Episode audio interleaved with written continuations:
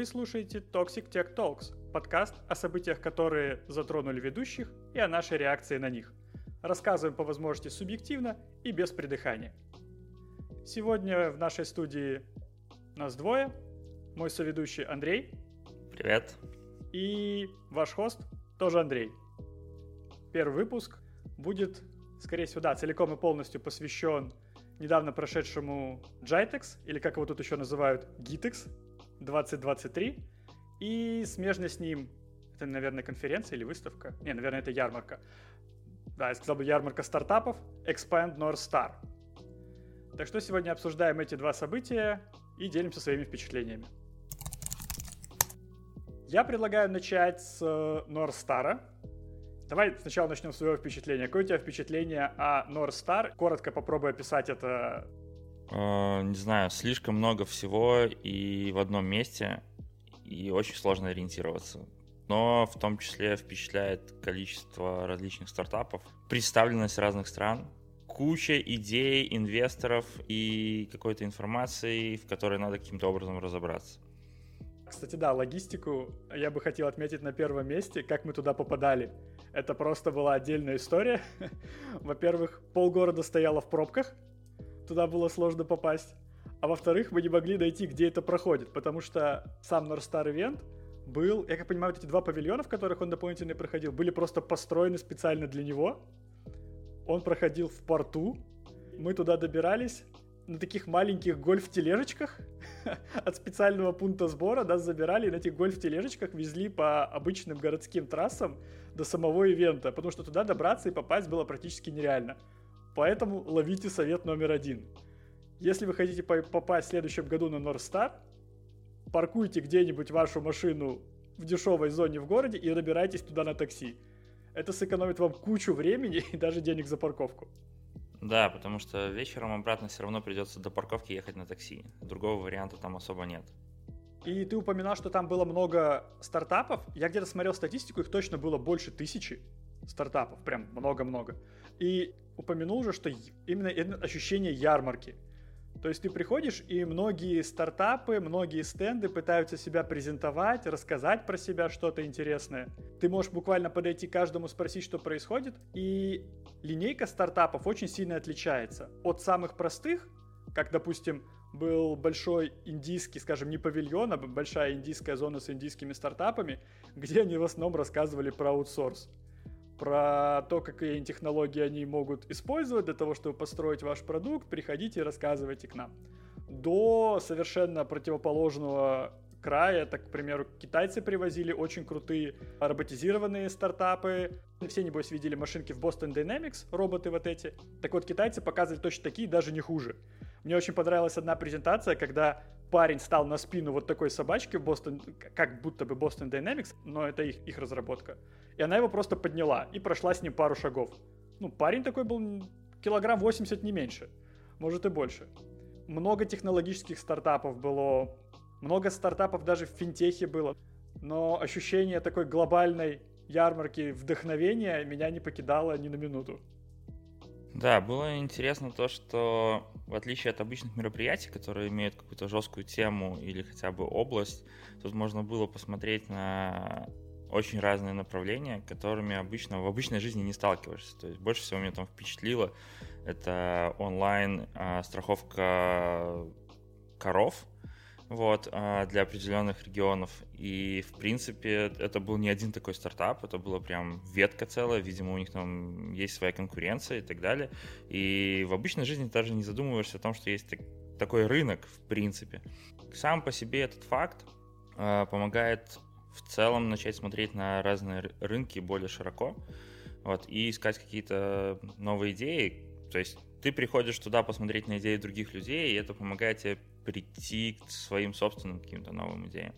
Единственное, что не очень понравилось, ну, в этом есть логика, но не сильно понравилось, это то, что э, стартапы были сгруппированы по представленным странам, то есть есть страна, и вот стартапы из этой страны. И вот так вот они были разбросаны по всему Венью, и было сложно ориентироваться. То есть вот тоже мы обсуждали, э, если хочется посмотреть какие-то стартапы про искусственный интеллект, то как бы ходи по всей, по всей локации, ищи в каждой стране, что там есть про искусственный интеллект или что-то такое.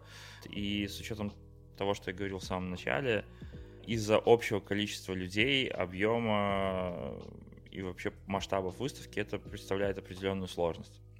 Вот я уверен, что я там пропустил половину того, что там было представлено, просто потому что не смог до них добраться или сфокусировать внимание. Они даже пробовали разбивать Помнишь, там был часть про маркетинг, часть про медиа, ну, где было стенд с выступлениями, часть юз была, внутри там были какие-то регионы, страны, чаще всего они даже не перекликались с той зоной, в которой они находятся. Ну, там, условно, мог быть Э, я вот реально видел стартап MindDOS, который сейчас довольно популярный, электронных помощников, он находился в секции про маркетинг. Вот, но просто потому, что там Сингапур был представлен. Там, получается, в рамках этой истории, именно North Star, проходило еще параллельно несколько мероприятий. Вот, и эти мероприятия, в принципе, это были про маркетинг, про крипту, про блокчейны, и они находились в таких э, фактически палатках внутри этой ярмарки вакансий, ярмарки стартапов. Часть из каких-то стендов была приурочена именно к этим мероприятиям, а часть опять разбавлялась э, стартапами. На самом деле, вот эта вот логистика и расположение было, наверное, единственным, что мне там не сильно зашло. Но, тем не менее, там были доклады, в том числе, не только представлены стартапы. И вот э, очень интересный доклад о инициативе Google, которую я никогда не знал. Google.org — это non-for-profit инициатива от компании Google. Оказывается, Google с самого начала поставил перед собой цель контрибьютить во благо. Вот, и они отчисляют 1% от своего профита на благотворительность в том или ином виде. При этом, когда это была маленькая компания, у них не было особо много денег, они отчисляли и делали прямые какие-то пожертвования.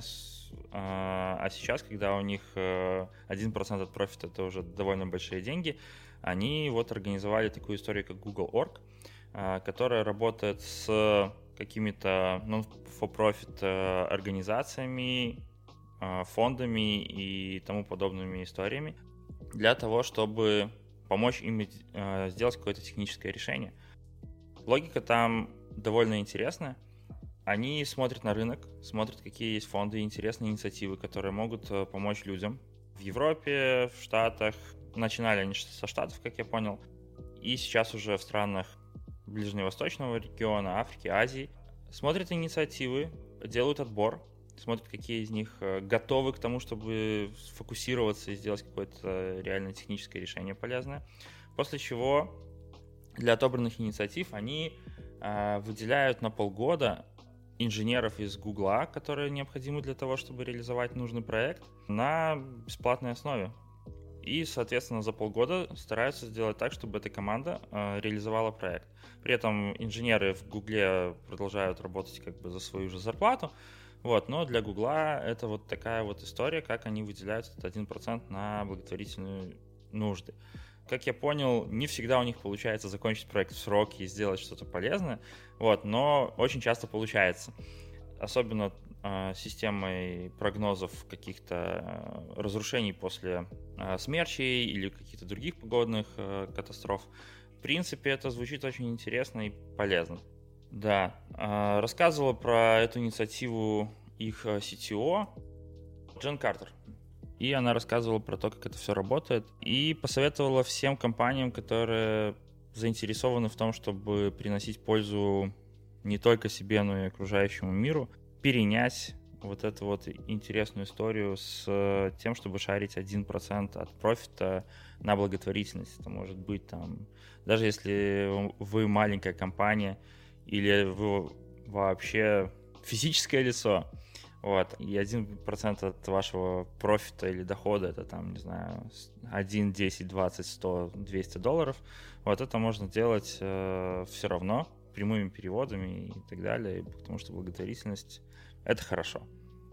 Ну, я как понимаю, там не простая же благотворительность, это вычет из налогов, так или иначе. То есть это все равно деньги, которые ты себе не оставишь в этом плане. Ну, в разных странах по-разному. Как я понимаю, когда они работают в странах, где есть такая история, и это есть вычет из налогов, тогда, наверное, да. В странах, в которых нет вычета из налогов, наверное, нет. А в любом случае, это глобальная инициатива. И да, в некоторых случаях она делает дополнительные бенефиты налоговые. Я слышал про похожую историю в Польше.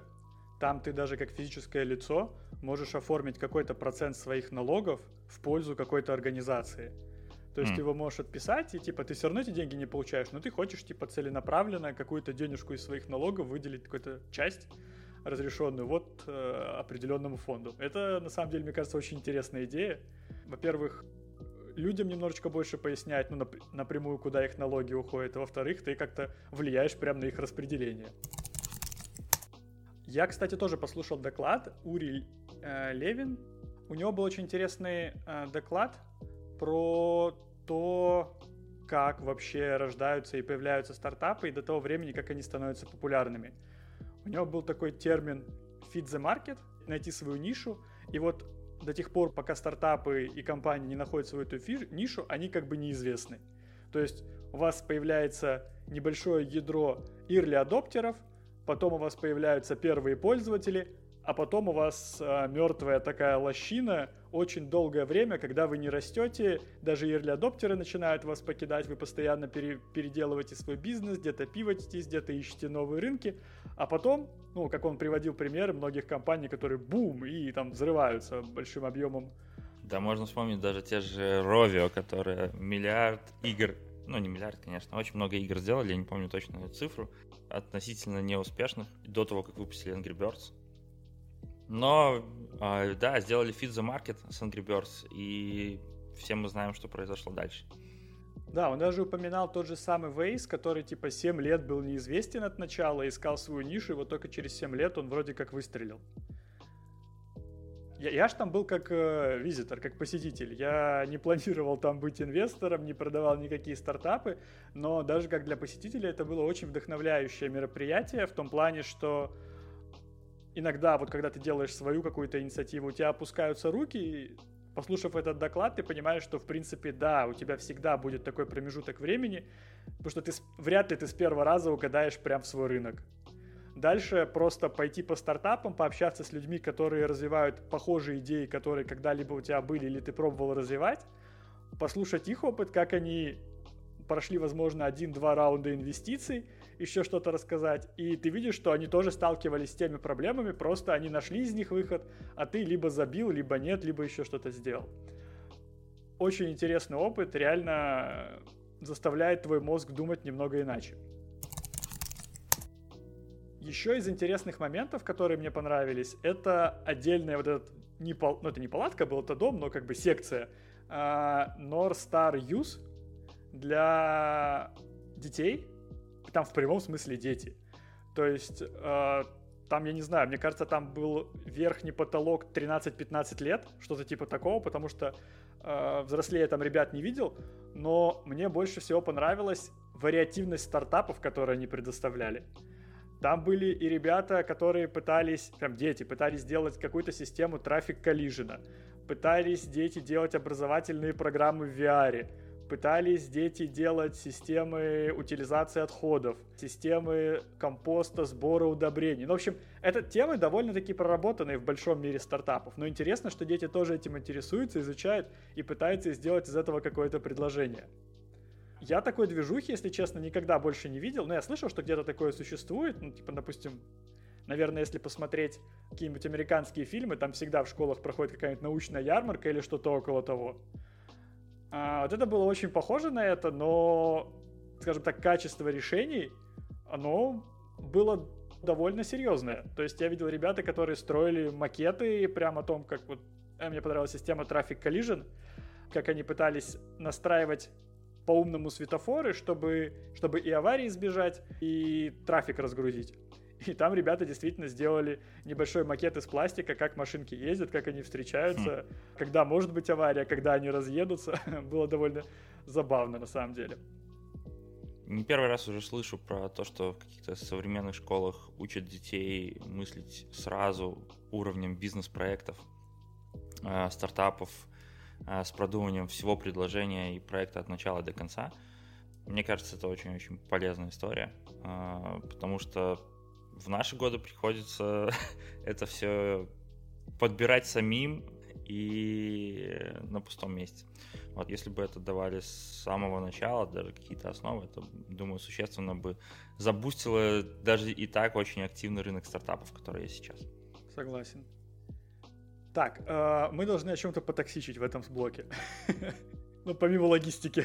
Мы можем протоксичить про блокчейн. Давай. Вечерком, уже под конец первого дня, случайно гуляя про части с блокчейном и криптой, зашел на выступление. Сначала вообще не понял, что это за ребята, но потом стало понятно, что один из них это был а, Майк Бучер, надеюсь, правильно читаю его имя, а, из TechCrunch. Он, собственно, проводил интервью Ильи Кирноса. Это CTO Signal Fire. Первый раз узнал, что это за компания, но, судя по всему, она довольно известная. Это Venture Capital фонд, а, очень большой и, судя по всему, достаточно успешный. И сейчас они известны тем, что отсеивают стартапы, в которые хотят инвестировать, исключительно на уровне Data Science э, историй. И, я так понимаю, нацелены на то, чтобы сделать собственную аишку, которая будет подбирать им стартапы в портфель. О чем говорили эти ребята? Они говорили о рынке э, стартапов и технологий, о том, как это все развивается, о том, есть ли сейчас проблемы на этом рынке. Спойлер, да, есть. И насколько это большие проблемы. А, если кратко, да, сейчас есть э, коррекция после ковида, вот, и она затрагивает э, многие рынки, судя по всему, в том числе рынок стартапов, рынок технологий, рынок игр и развлечений – особенно если это онлайн-игры и, и развлечения, затрагивает довольно сильно. Э, есть определенный э, негатив на рынке. И сейчас, э, как я понял, это совет, но не совет. Инвестиционный совет, но не совет для... Не является инвестиционной рекомендацией. Да, да для SEO компаний, которые вот-вот должны выйти на IPO, а, подождать кстати, с этой интересной историей, потому что по статистике, вот, которую приводил э, Илья, большинство компаний, которые выходят сейчас на IPO, получают valuation ниже, чем он был до, того, до этого момента, вот что приводит э, к довольно негативным показателям и величине бонусов всего этой компании. Поэтому сейчас рынок негативный, судя по наблюдениям, а, и стоит переждать этот момент. Почему его стоит переждать? Потому что это корректировка, а не дроп. По идее, все возвращается на темпы 18-19 года до ковидной. И, в принципе, сейчас оно сбалансируется и должно пойти уже по нормальной как бы, траектории когда уже инвесторы поймут, как перераспределить свой портфель и что уже можно дальше во что-то инвестировать. Тем не менее, а, вот это вот э, негатив на рынке вызван еще и тем, что инвесторы боятся уже инвестировать во что-то, где числится две буковки AI, потому что очень много стартапов развелось, которые приписывают AI в любую дырку, где его можно, собственно, запихнуть. А, даже если это не имеет никакого отношения к изначальной идее. И если первое время это был пропуск в принципе в кошелек инвестора, то сейчас это скорее красный флаг, который заставляет инвестора 10 раз задуматься, а стоит ли вообще разговаривать с этими ребятами, потому что если стартап на 100% не скрутится вокруг э, какой-то такой технологии, значит, скорее всего, это какой-то а развод. Но это все равно еще перспективное направление. Инвесторы экспериментируют, готовы закидывать туда бабло и посмотреть, получится ли что-то из этого. А, поэтому это тот рынок, в который стоит идти. Но есть история про Web3, Web3 и блокчейн. И там, по мнению Ли, я с ним достаточно согласен, его можно разделить на два направления. Это, собственно, криптовалюты и все остальные истории про блокчейн. Если про криптовалюты, и в частности тот же биткоин, или я не специалист в крипте, так что не судите строго. Но если криптовалюты заняли свое место и для них есть реальная потребность, они действительно альтернатива валютам, и а, в отличие от обычных э, там, фиата, позволяют быть более портативной, переносимой и занимают свою нишу и отвечают каким-то потребностям аудитории, то если говорить про блокчейн, с ним есть проблемки. Возможно, в каких-то узких нишах он и работает, но в большинстве других историй люди просто не понимают, зачем им это нужно. Ну, то есть, э, зачем играть в игру, для примера, а, в которой что-то базируется на блокчейне, если во всех остальных играх ты получаешь те же возможности, и там нет никаких блокчейнов, не надо париться с этой всей историей. Ну, а там же часто все приговаривают про децентрализацию. Вот у нас есть типа блокчейн, мы сейчас построим децентрализованный веб, где вы будете владеть своим контентом и вот этим всем. Но, на мой взгляд, типа владение каким-либо цифровым контентом, который можно 250 миллионов раз скопировать, оно немного странно звучит. На самом деле, обычному, вот обычному потребителю непонятно, зачем ему это нужно. Ну, то есть у него нету такой потребности. И объяснить ему эту потребность до конца не удалось. Даже вот инициативы стартапа и компаний, которым удавалось привлечь большое количество людей в самом начале, в итоге а, все равно попадали на плато, либо дропалась у них аудитория. Вот, возможно, эта технология найдет свою нишу в будущем, а, но сейчас уже даже потому, как это представлено на различных мероприятиях, блокчейн идет на спад. То есть, если говорить про сам GitX, это мы нашли стенд с блокчейном и криптой только в последний день, а, выходя и в надежде найти там что-то еще. Вот. И выглядело это довольно странно. Там на самом деле внутри продавали какие-то оборудования, клавиатуры и э, конкуренты Intel NUC, NUC, что-то в этом духе. Вот, сделанные в Китае. Но даже если брать э, тот сегмент Норстара, э, который был посвящен крипте и блокчейну, все там было в основном про крипту. То есть крипта, биржи, деньги и, и тому подобная история. Вот каких-то прям прорывных э, решений на блокчейне, Web3, там как-то и не было. И, видимо, блокчейн идет в ту же сторону, куда попал VR. Очень-очень много было хайпа, э, но сейчас, э, видимо, все это дело скорректировалось. Даже если не брать э, блокчейн как таковой, а вот остановиться на AI, который я тоже ожидал, что должно быть просто миллион стартапов, все должно быть закидано AI, ну, ML в частности.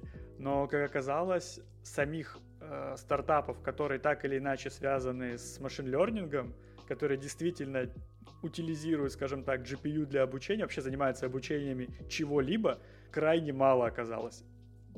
Там, если брать все яйные стартапы, 99% из них — если они даже используют AI, не только в названии содержат, это построение какого-то бизнес-решения на основе существующей сетки. То есть, условно, у нас есть проблема А, мы ее там решали каким-нибудь каталогом, сейчас мы собираемся посолить ее сверху ML, улучшить этот каталог, там, вытащить еще из него там 5, 6, 10 дополнительных процентов качества, и вот так мы типа используем э, ML, ну AI в данном случае. И вот такого прям сплошь и рядом много. Я прям за всю эту выставку нашел буквально, не знаю, по пальцам одной руки можно пересчитать, я прям точно не считал, но мне кажется, до пяти было стартапов и компаний, которые действительно предоставляют что-то в ML. Ну, еще, кстати, был интересный стенд японцев, которые притащили до черта цифровых аватаров. Я не знаю, может, это у них очень сильно популярно. Если честно, я рассчитывал, что это корейцы привезут. Ну, потому что как-то это все-таки больше корейская фишка, на мой взгляд. Но корейцы привезли... Вот, кстати, корейцы привезли больше всего связанного с ML. Они привезли кучу хардвера. Кучу hardware а для computer vision а, для real-time овой обработки изображений, камер, вообще всего, что только можно. Там CCTV в полный рост. Заходишь на территорию Южной Кореи, и там больше 10 фирм, компаний, стартапов представлено, и все делают hardware, hardware, hardware. Вот мы для того, чтобы запускать модели, вот типа такую-то модель у нас можно запустить, такие-то open source модели запускаются. И они делают реально маленькие такие коробочки, начиная от каких-нибудь там PCI-карточек, заканчивая вообще какими-то свистками, на которых можно э, ML запускать. Это было вообще очень интересно. Я как бы с hardware для ML не очень разбираюсь. Я обычно привык, что это какая-то виртуальная машина с кучей э, графических карт, а тут тебе приносят, показывают, да, вот типа все, чтобы запустить эту модель, уже обучены вот конкретно под эту модель заточенный, заточенный hardware. Если вам надо, мы под потребности вашей модели любой hardware заточим. Вот это было прикольно. Если, кстати, немножко офтопа, если даже вспомнить там предыдущие мероприятия, на которых были представлены стартапы, ты встречаешь представителей там инвестфондов, они ищут какие-то что-то интересное, что может быть про тот же ML или AI, а большинство стартапов про что-то другое. Вот. И это довольно странная история. Или, конечно, там, когда у тебя AI, это вот у нас есть такое-то решение, а вот саппорт у нас будет на, на AI. Вот. Да, саппорт очень много сейчас используют. Это всякие боты, болталки, подсказки, вытягивание контента. Те же самые Mindos и прочие ребята, которые пытаются делать электронных ассистентов, рассчитанные на вашей дате. Ну, вот это, наверное, самое более близкое обычному человеку понимание ML и AI, который может в повседневной жизни использовать. Во-первых, чат, чат GPT на этом очень сильно постарался, воткнув болталки в наш мир. И, наверное, когда человек сейчас какой-нибудь среднестатистический, может, инвестор слышит про AI, первое, что он думает, это что-нибудь связанное с текстом, с текстовыми моделями.